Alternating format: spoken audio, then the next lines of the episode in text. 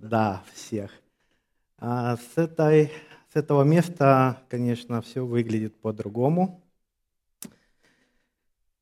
Итак,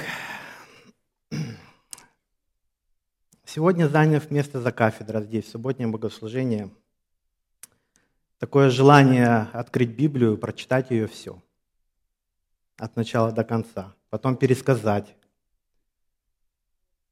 И дальше что еще сделать? Прокомментировать. Да, но я переживаю, а, переживаю не за себя, вернее, не за вас, не за ваше терпение, переживаю за себя, хватит ли у меня на это отведенного времени. 66 книг э, Писаний, очень большой объем. Но мы будем все равно обращаться к э, тем частям, которые сегодня выбраны, которые я хотел бы до вас донести. А, проповедь называется «Тора. Школа жизни». А, я думаю, рассказывать об этом вам не стоит. Вы понимаете, что это, потому что в Торе записаны не только законы и повеления Божии, но описаны, как они работают и как они воплощаются в жизни человека. Самом начале хочу вас призвать к тому, чтобы сегодня мы а, слушали проповедь. Есть разница между словами «слышать» и «слушать». Да? А, а, есть разница между понятиями, как «посмотрел» и «увидел».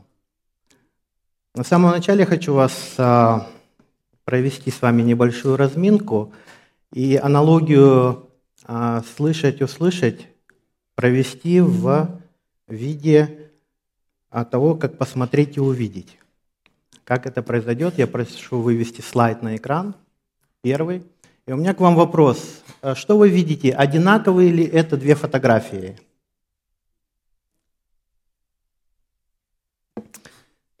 Что, э, что говорит э, в первую очередь, те, кто раньше этих фотографий не видел, что вам в первую очередь говорит ваш, ваше зрение и мозг, когда вы только посмотрели? Фотографии разные, да? Да, когда вы уже начинаете сравнивать, когда вы их начинаете накладывать друг на друга, у вас начинает работать разум. И он вам а, говорит уже истинное значение этих фотографий. Есть таких много а, а, фотографий в интернете, но вот это одна из них. И это тест, да, это показать то, что можно просто посмотреть, уйти и забыть, а можно это что-то там увидеть. Точно так же и когда мы слушаем. Когда мы слушаем все проповеди, которые произнесены с этой кафедры, с этого места, мы их можем просто слышать а можно услышать. Как можно услышать? А, была одна такая ситуация в жизни, когда маленькая девочка, находясь в больнице на стационарном лечении, и вот мама за ней бегает и просит э, одеть ее тапочки, чтобы не замерзли ноги. Ну, естественно, дочь маму не слушает, бегает. А встретив в коридоре врача, более авторитетного человека, да, для дочери, она находится в больнице, он просит, э, мама просит э, этого врача, чтобы он попросил, чтобы она одела тапочки, уговорить ее. Он ей говорит, так, красавица, ну-ка быстро одень тапочки. Мама воодушевленно говорит, ты слышала, что тебе сказал доктор? Да, я красавица.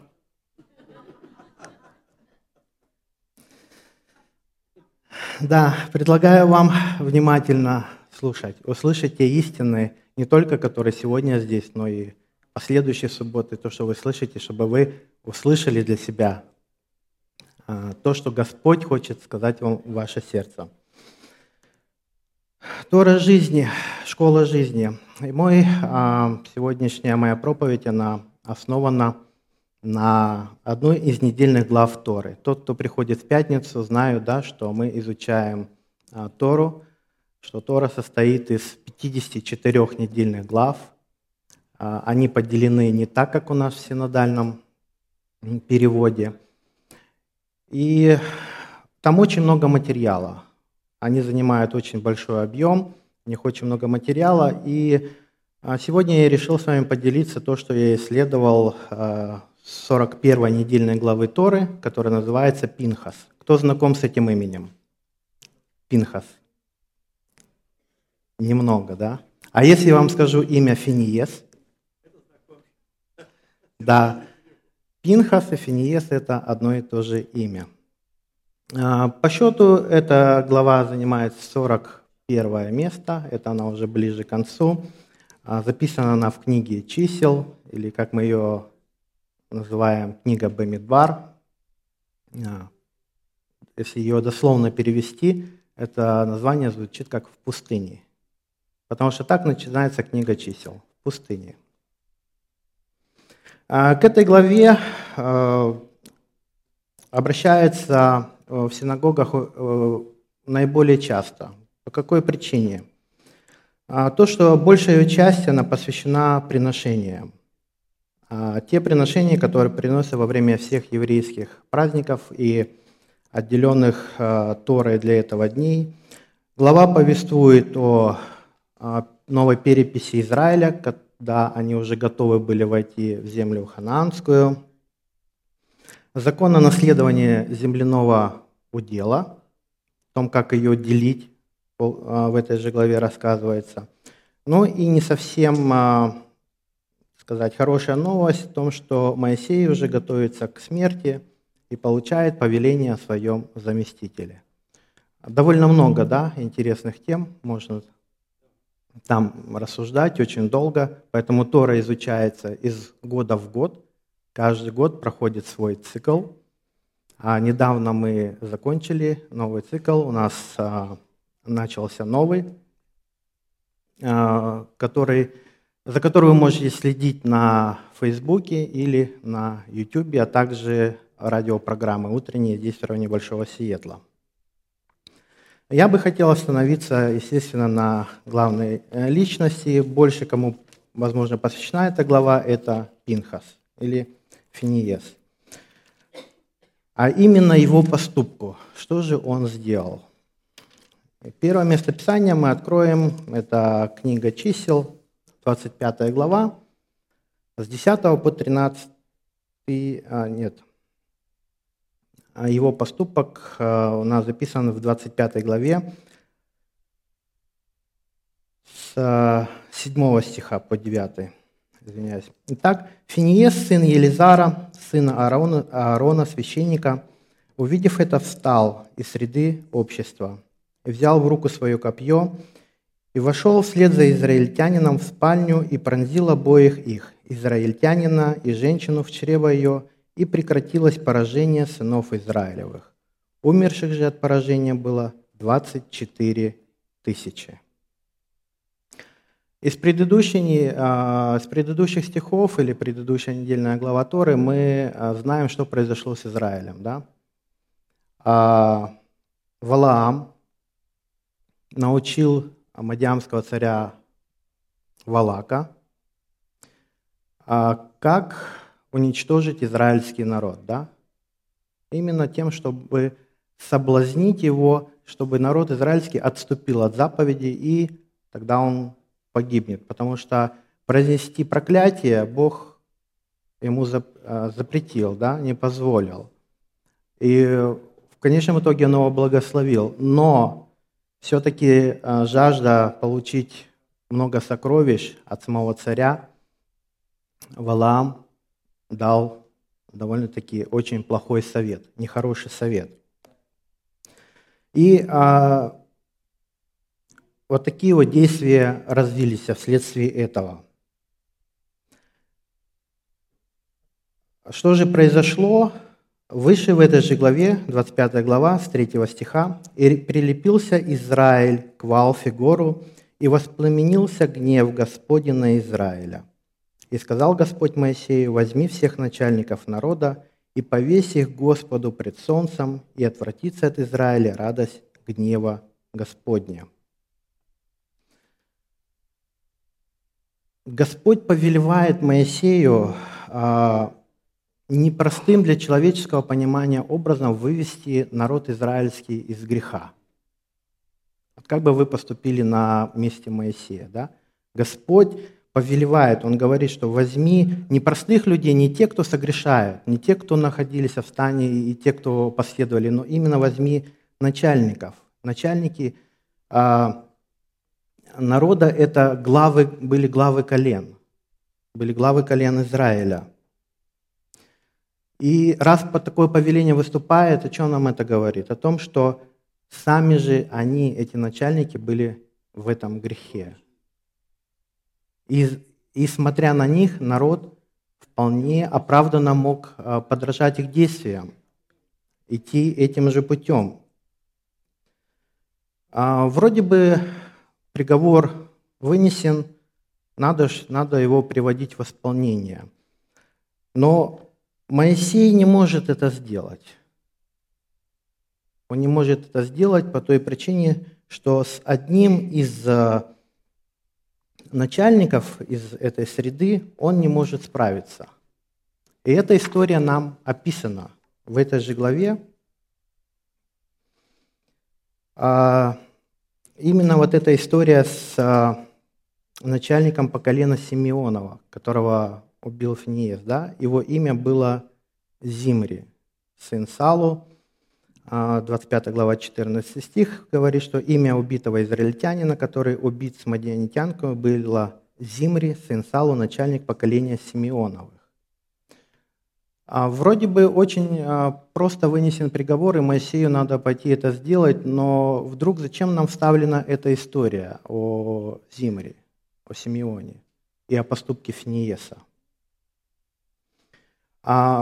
Много на эту э, тему есть э, размышлений, э, подходов в иудейских источниках. Иосиф Флавий пишет, но главная суть сводится к тому, что Зимри, он противостоял Моисею. Единственный из всех начальников, который восстал даже против него, против Моисея, именно обвинив его в его руководстве – так же, как в свое время восстали да, Карах, обвинив Аарона в священстве. Точно так же и Зимри. И э, небольшой комментарий изучения э, автора Исраэля Зильмана э, нам показывает еще интересную причину, почему это произошло. А Зимри привел Хазву. Хазва – это была дочь одного из царей Мадиамских Моисею и заявил следующее. «Маше, это разрешено?» Не дожидаясь ответа, закончил мысль. «Если ты скажешь, что запрещена, кто разрешил тебе твою жену, дочку Итро, тоже уроженку Мадьяна?» При этом все выражения, возражения утонули в громких одобрительных возгласах ближайших соплеменников Зимри, который, не умножая разговоров, скрылся с княжной в шатре.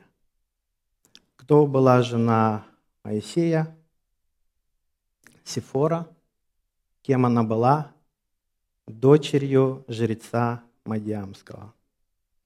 Тем самым а, этим восстанием Зимри он просто связал Моисею руки, и Моисей а, не смог сделать ничего. Но, но оказался один человек, Финиес, да, Пинхас, а, который является внуком Аарона, и тем самым он внучатый племянник Моисея. И он берет на себя вот эту ответственность, он принимает такое вот решение.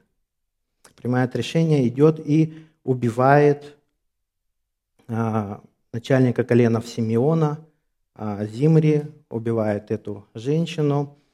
Тем самым он останавливает истребление в Израиле, но не только в Израиле, но и э, спасает колено Симеонова от полного уничтожения, исполняет то, что Моисей не смог сделать. И э, хотелось бы посмотреть и э, рассказать вам о том, почему именно колено Симеона и колено Левия встретились в таком противостоянии в данный момент. Почему не э, какое-нибудь другое колено здесь было задействовано. Иуда был более многочисленный. Или колено Рувимова. Почему именно Симеон и Левий? Ну, давайте мы обратимся к самому началу, да, в книге «Бытие», и посмотрим, кто такие Симеон и Левий. Это два брата, а Левий по счету третий, Симеон второй, мать их звали Лию. И что же их объединило в свое время, кто помнит? Жестокие братья, да? Объединившись вместе, а, не знаю, кто там был зачинщиком, они уничтожили целый город. Убили очень много людей. И поэтому Иаков, когда благословлял всех своих сыновей, он Симеона и Левия объединяет одним благословением. Он им выносит, э, так скажем, общий приговор и их будущность. А, давайте прочитаем 49 глава книги «Бытие», а, с 5 по 8 стих. Яков, благословляя, говорит, «Симеон и Леви, братья, орудия жестокости мечи их, совет их да не внидит душа моя, и к собранию их да не обратится, а, приобщится слава моя. Ибо они в гневе своем убили мужа, и по прихоти своей перерезали жилы тельца. Проклят гнев их, ибо жесток, ярость их, ибо свирепа. Разделю их в Иакове и рассею их в Израиле. Единственные два брата, которые объединены одним благословением. Все остальные а, одиннадцать, они получили каждое свое благословение, но Симеон и Левий объединены одним. А Иаков, зная схожесть их характеров и видя, на что они способны, недаром произносит им такое благословение и говорит о том, а, говорит о том, что я их хочу рассеять в Израиле, чтобы они вместе не были, чтобы а, не натворили чего-то еще, еще более жестокого. И он их хочет разделить, чтобы не могли причинить еще больше бед. Но э, как реагируют на это благословение два эти поколения, Левий и Симеон? Что делает Левий? Всем нам пом... Э, известна история с золотым тельцом. Что происходило, когда Моисей спустился с горы, все это увидел, а, и какова была его фраза? Исход, 32 глава, 26 стих. Исход, 32 глава, 26 стих. «И стал Моисей в воротах стана и сказал, кто Господен ко мне?» И собрались к нему все сыны Левия. После этого благословения, которое произнес Иаков, прошло довольно много времени. И это поколение э, сынов Левия так вот интересно отреагировало. Только они пришли и собрались возле Моисея. «Кто Господен ко мне?» И они обратились к нему. И как это повлияло на их дальнейшую жизнь? То, что они э, некогда свои негативные качества, они стали использовать в положительном свете. А Та же самая осталась и жестокость, может быть, и что-то еще, какие-то качества. Но они стали служить в положительном свете. Откуда мы это узнаем? А, все колена благослов... а, из Иакова были благословлены дважды. Первый раз их благословлял Иаков, второй раз их благословлял Моисей. Так вот, давайте мы откроем и посмотрим, что же Моисей сказал это книга Второзакония, 33 глава, 9 стих. Так, книга Второзакония, 33 глава, 9 стих, благословляет колено Израилева Моисей и говорит о Левии, который говорит об отце своем и матери своей. Я на них не смотрю, и братьев своих не признает, и сыновей своих не знает, ибо они, левиты, слова твои хранят, и завет Твой соблюдают. Сколько много работы легло на их плечи именно соответственно их характеру. Очень интересно, когда вы будете сравнивать и смотреть, это очень интересно. Не поменяв, э, скажем, свои наклонности, то, что в них э, было, но они их использовали правильно в служении Господу. И они получили благословение. Как же поступает Симеон? Он это делает совсем противоположное. А, и та история, которая записана в книге чисел, все, что происходило в Ситтиме, это именно показывает, что это был суд над коленом Симеона, о том, что они а, приняли неправильное решение в своей жизни. Они пошли другим путем. Откроем Псалом 105 и прочитаем с 28 по 31 стихи. 105 Псалом, 28 и 31 стихи. И там мы увидим, что же произошло. «И возвали Господу...» Это 106, извиняюсь. 105 псалм. Они прилепились к Ваалфе гору и ели жертвы бездушных, и раздражали Бога делами своими, и вторглась к ним в язва. И восстал Финиес и произвел суд, и остановилась язва, и это вменено ему в праведность в роды и роды вовеки. Из этого следует, что Бог именно высказал свое последнее слово в отношении колена Симеона. Он произвел суд. Это был а, суд над а, потомками Симеона. если мы вернемся а, к 33 главе книги Второзакония, вы там не найдете повторного благословения для колена Симеонова. Его там просто нет.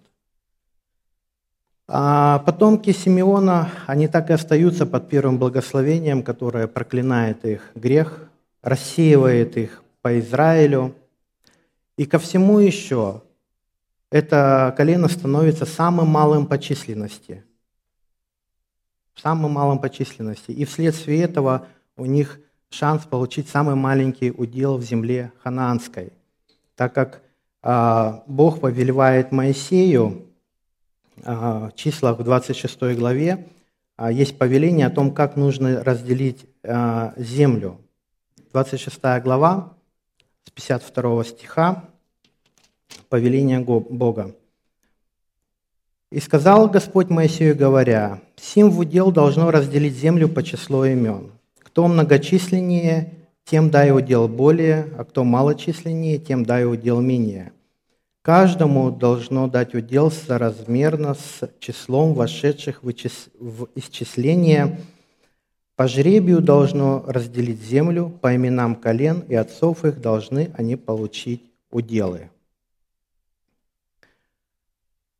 А как часто, читая Библию, вы любите читать а, перечисления, исчисления или какие-то родословные – Обычно мы быстро так пробежали, посмотрели, да, и ничего не увидели.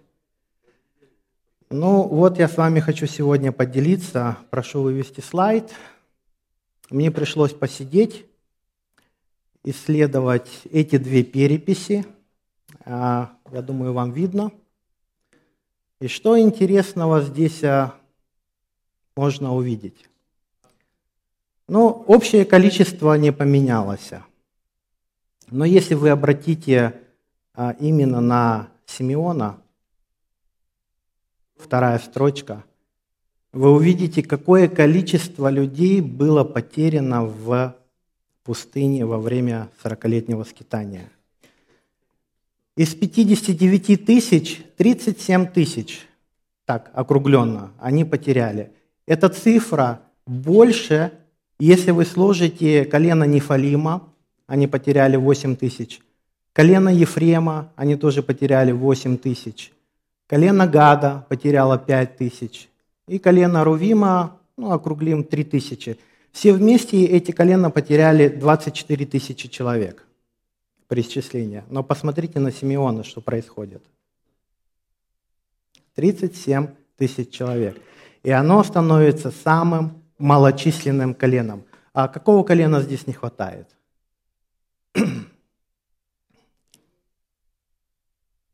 Левия.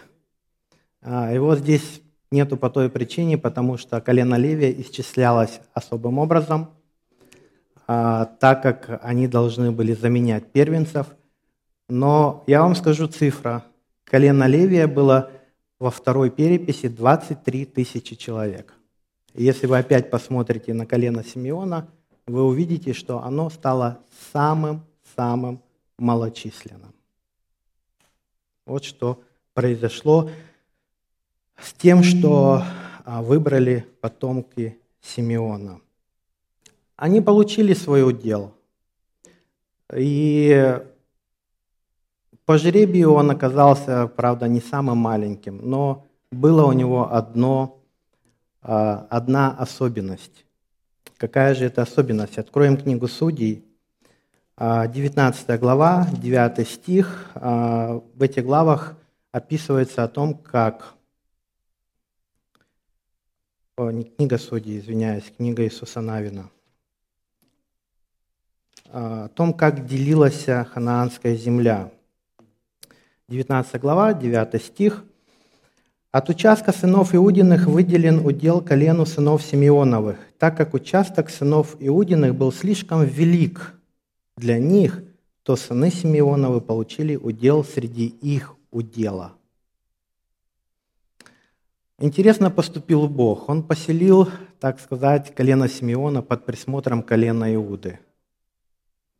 А вся граница, которую они имели, это было только с коленом Иуды. Остальные колена граничили между собой, у кого было две границы между братьями, у кого больше, три, то колено Симеона, оно было почти в центре того удела, которое получил Иуда.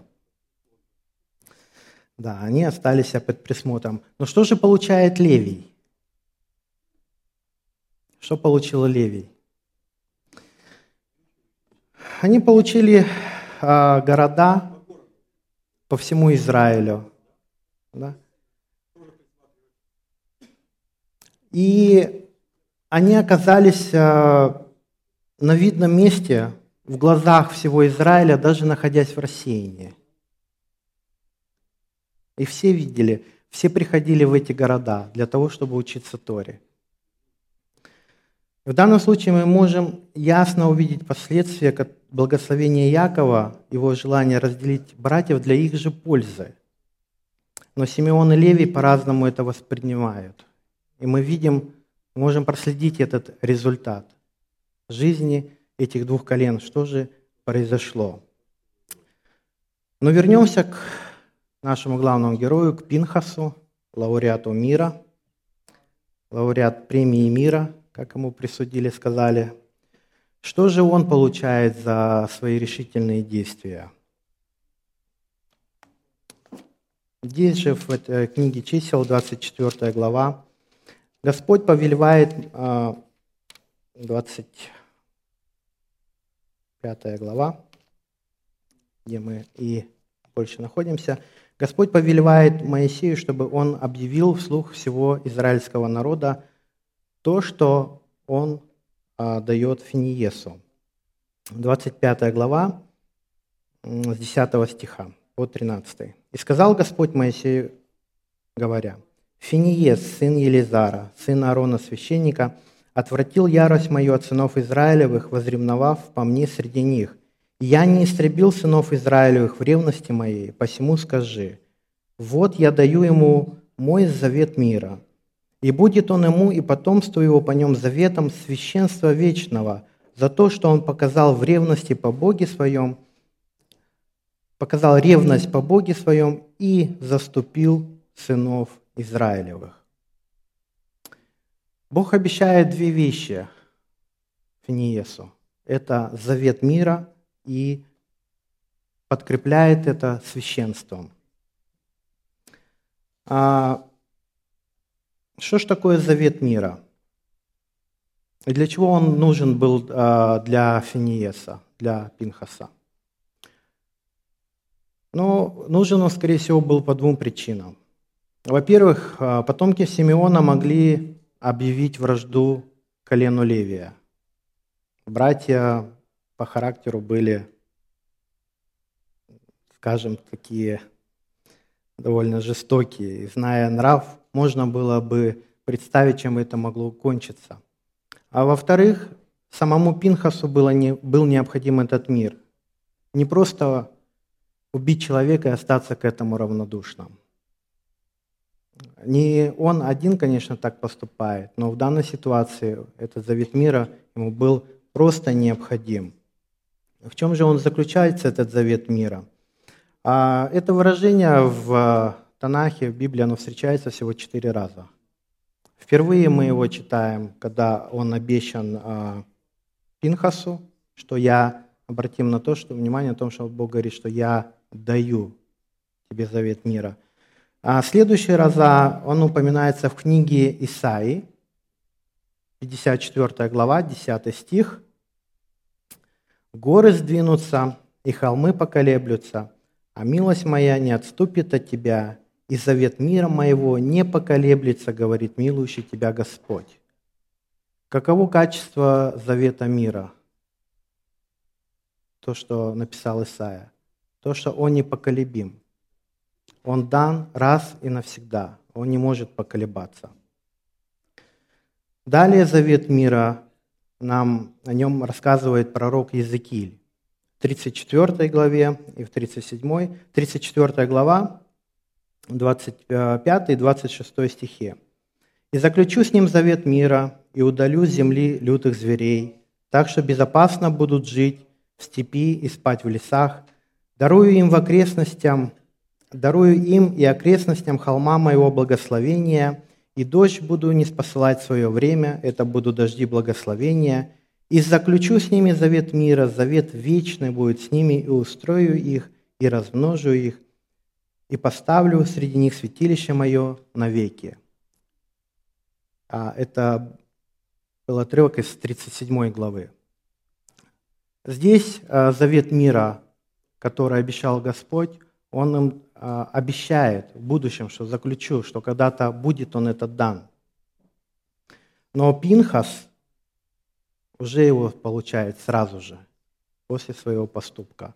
Бог ему говорит, что даю тебе завет мира, даю тебе благоденствие, что Дожди будут для тебя в свое время. Лютые звери тебя не побеспокоят, чтобы он жил спокойно. И, подкрепляя этот завет мира, он дает ему первосвященство всему его роду.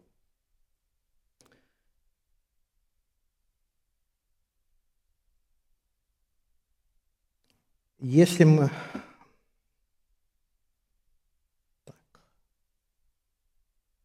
Да, всему его роду. А уже в, с Иисусом Навином а, в это, он уже участвует в этом служении. Когда Иисус Навин принял руководство от Моисея, они вошли в хананскую землю, то Финиес уже был в качестве священника там. Он ему помогал. Книга Иисуса Навина, 22 глава, 13-14 стих нам говорят э, только о небольшом действии, но мы видим о том, что а, Пинхас или Фаниес уже а, является священником. Впрочем, сыны Израилевы прежде послали к сынам Рувимовым и к сынам Гадовым и к половине колена Манасия в землю Галатскую Финиеса, сына Илиазара, священника, и с ним десять начальников по начальнику поколения от всех колен Израилю, который из них был начальником поколения в тысячах Израиля. Финиес уже находится на своем служении вместе с Иисусом Навином. Как же исполнилось а, обещание Божье о том, что весь его род будет первосвящен, а, первосвященниками? Можно ли это проверить? Опять, если вы внимательно читаете родословные и исчисления, да, есть такое место Писания. Первая книга Паралипоменон, я ее все читать не буду. А, первая книга Паралипоменон, 6 глава, с 14 по 15 стихи. Вы можете это записать, а, на экране, у кого хорошее зрение, вы можете посмотреть, и вы увидите, что да, действительно, начиная от Елизара, Финиеса, вплоть до Вавилонского плена, так оно и было. Насколько простирается это родословное, настолько оно и было. То, что потомки Финиеса были а, священниками. За исключением одного короткого периода времени. Этот период времени относится к а, времени судей. Если вы знаете, а, первая книга царств начинается с какого первосвященника? Там сразу он указывается. Илия. Да, Илии нету в этом списке. А Илия, возможно, он, о нем очень мало что известно, практически ничего. Но, судя по служению, он все-таки, наверное, был из колена Левия, но он не был потомком Финиеса. И э, Писание говорит о том, что он был судьей в то время. Что он был судьей, но когда я начал читать эту историю, очень интересное я там прочитал.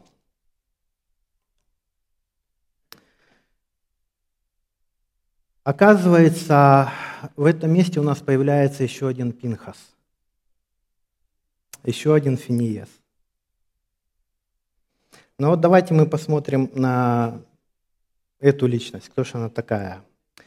Ну вот э, начнем с первой книги царств, э, прочитаем о эпохе служения Илии, что ходил этот человек из города своего в положенные дни поклоняться и приносить жертвы Господу Саваофу в селом. Там были Илия и два сына его, Офни и Финиес, священниками Господа. Да, очень интересно о том, что в Писании, если вы будете искать личности Финиеса, и о которых известна хоть какая-то судьба, вот это будет только два человека – Финиес сын Елизара и Финиес сын Илии. Но что же их разделяет? Или в чем они похожи, кроме имени? Каковы они были, Офни и Финиес? Проследим а, эту же книгу царств, откроем вторую главу, с 12 по 17 стихи и 22. «Сыновья же Илии были люди негодные, они не знали Господа и долго священников в отношении к народу. Когда кто приносил жертву отрок священнический во время варения мяса, приходил с вилкой в руке своей и опускал ее в котел или в кастрюлю, или на сковороду, или в горшок – и что вынет вилка, то брал себе священник. Так поступали они со всеми израильтянами, приходившими туда в село. Даже прежде, нежели сожигали тук, приходил отрок священнический и говорил приносившему жертву, «Дай мясо на жаркое священнику, он не возьмет у тебя вареного мяса, а дай сырое». И если кто говорил ему, пусть сожгут прежде тук, так должно, а потом возьми себе – сколько пожелает душа твоя, то он говорил, нет, теперь же дай, а если нет, то силою возьму. И грех этих людей, молодых людей, был весьма велик пред Господом, ибо они отвращали от жертвоприношений Господу. И 22 стих. Илия же был весьма стар и слышал все, как поступают сыновья его со всеми израильтянами, и что они спят с женщинами, собиравшимися у входа в скинию собрания. Какой контраст? Какой контраст? Каждый волен, конечно, выбирать, но в служении Богу, в служении в святилище это недопустимо. В служении Богу можно только идти по Его заповедям и постановлениям. В данном отрывке очень много приведено а, примеров о том, как они должны были поступать, что нужно было делать с жертвами. Но самое страшное, что они делали, это то, что они отвращали людей от жертвоприношений Господу. Это была их жизнь. И чем же она заканчивается? Вторая глава, 34 стих, когда приходит человек Божий к Илии, они получают свой приговор. Вот те знамения, которые последуют с двумя сыновьями твоими, Офни и Финиесом. Оба они умрут в один день. Выносится приговор тем, которые не следуют Божьим законам, те, которые их извращают. У Бога есть на это свой приговор. И этот приговор вынесен. И не только вынесен, но он и приведен в исполнение. Читаем дальше историю из этой же а, первой книги Царств, четвертая глава, как это произошло. Четвертая глава, 11 и 17 стихи. «И ковчег Божий был взят, и два сына Илиевы, Офни и Финиес, умерли. И эту же весть приносит вестник а, Илии, говорит, что отвечал вестник и сказал, «Побежал Израиль перед филистимлянами, и поражение великое произошло в народе, и оба сыновья твои, Офни и Финиес, умерли, и ковчег Божий взят». Что произошло с Илией, мы знаем – но на этом история этого Финиеса не заканчивается. Те, кто внимательно читает эти истории, запоминает, что же произошло дальше. Мы помним, да, что Финиес, сын Елизара, получает благословение, получает свое, а, свой завет мира и обещанное священство всем его потомкам. Но вот у второго Финиеса совершенно противоположная ситуация с его потомством. Здесь же в 4, э, в 4 главе 1 книги Царств с 19 стиха по 21. Невестка его, жена Финиесова, была беременна уже пред родами. И когда услышала она известие о взятии ковчега и о смерти свекра своего и мужа своего, то упала на колено и родила, ибо приступили к ней боли ее. И когда умирала она, стоявшие при ней женщины говорили ей, «Не бойся, ты родила сына». Но она не отвечала и не обращала внимания, и назвала младенца Ихавод, сказав, «Отошла слава от Израиля со взятием ковчега Божия и со смертью свекра ее и мужа ее». Какое наследие получил Финиес? Одного сына с именем Бесславия – Бесславный остался весь его род, в противовес тому, что получает Финиес, сын Елизара. И на, на, на чем это основано? Основано на выборе к отношению к Божьим законам и постановлениям. Тора – школа жизни. Там не только записаны эти а, постановления, но, как мы сегодня читаем, нам описаны, как они работают. Когда человек их принимает в свою жизнь. Как же нам реагировать на эти истории? И что нам нужно увидеть и услышать здесь? Это выбор каждого. Каждый из нас знает это. И не переживайте, в вашей жизни это принесет какие-то последствия. И даже апостол Павел в своем послании к Коринфянам, он обращается к этой недельной главе Торе. И он напоминает Коринфянам, что же происходило в те времена.